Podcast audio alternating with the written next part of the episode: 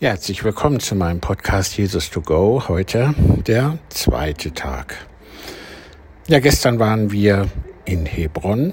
Hebron ist bekannt durch Abraham. Dort hat er ein Grundstück gekauft, um seine Frau Sarah zu beerdigen. Das ist alles Moslemgebiet und dort sind wir dann auch in die Moschee gegangen, haben das Grab von Abraham und von Isaak gesehen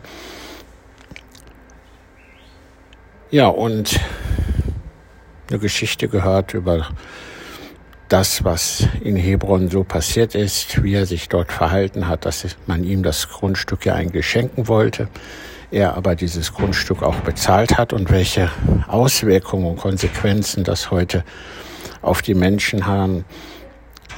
Besitzansprüche eben. Das ist unser Land, das gehört uns hier, das gehört euch nicht und so weiter. Also das hat weitgehende Auswirkungen auf die, die sich auf das Alte Testament beziehen. Ja, wir waren auch in Masada, das ist eine Felsenfestung, die damals Herodes gebaut hat. Sehr beeindruckend, hoch auf einem Tafelberg. Er hat also den Berg regelrecht begradigt und hat dann dort eine sehr große Festung gebaut mit einem Badehaus, mit einem Schwimmbad, mit Gästehäusern, mit Ferienwohnungen. Also sehr, sehr großartig.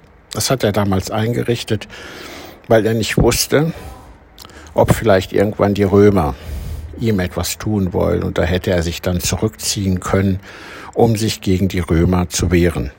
Die Römer haben dann diese, diesen Felsen, ja diese Festung umstellt, belagert und letztendlich dann auch besiegt, haben das Ganze eingenommen. Man spricht davon, dass die zwei bis drei Monate Masada belagert haben, was eine gewaltige Logistik bedurfte. Denn da waren viele Soldaten, die ernährt werden mussten, die Wasser brauchten. Also eine gewaltige logistische Leistung.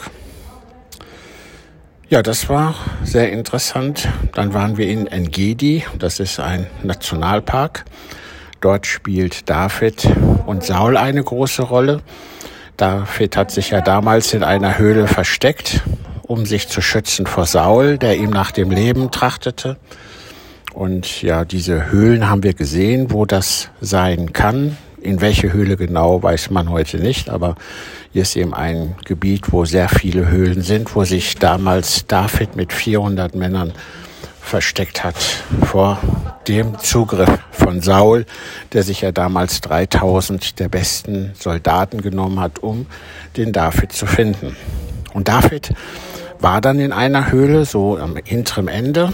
Und Saul kam auch in diese Höhle mit seinen 3000 Mann, haben aber den David da nicht vermutet und auch nicht gesucht. Und in der Nacht ist dann David hingegangen und hat einen Zipfel von dem Mantel des Sauls abgeschnitten, um ihm dann eben zu beweisen, schau mal, du warst in meiner Hand, aber ich habe dir nichts getan, weil du bist ja immer noch mein König, du bist der Gesalbte des Herrn und da kann ich natürlich keine Hand dran anlegen.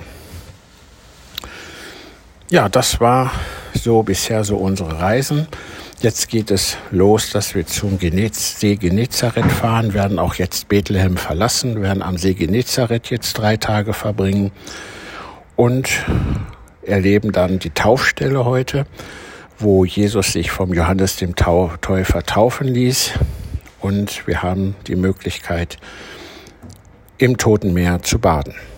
Ja, alles sehr aufregend, alles sehr spannend und mit vielen Emotionen verbunden und ich werde euch morgen wieder berichten. Bis dann, tschüss.